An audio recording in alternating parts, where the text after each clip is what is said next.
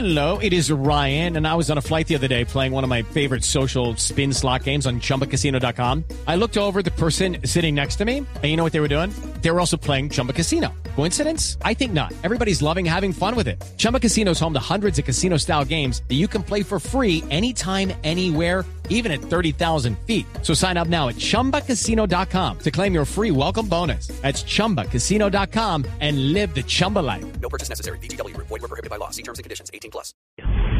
Denuncian que en un caso de intolerancia un joven fue asesinado por parte de un grupo de skinheads en el norte de Bogotá. La información con Simón Salazar.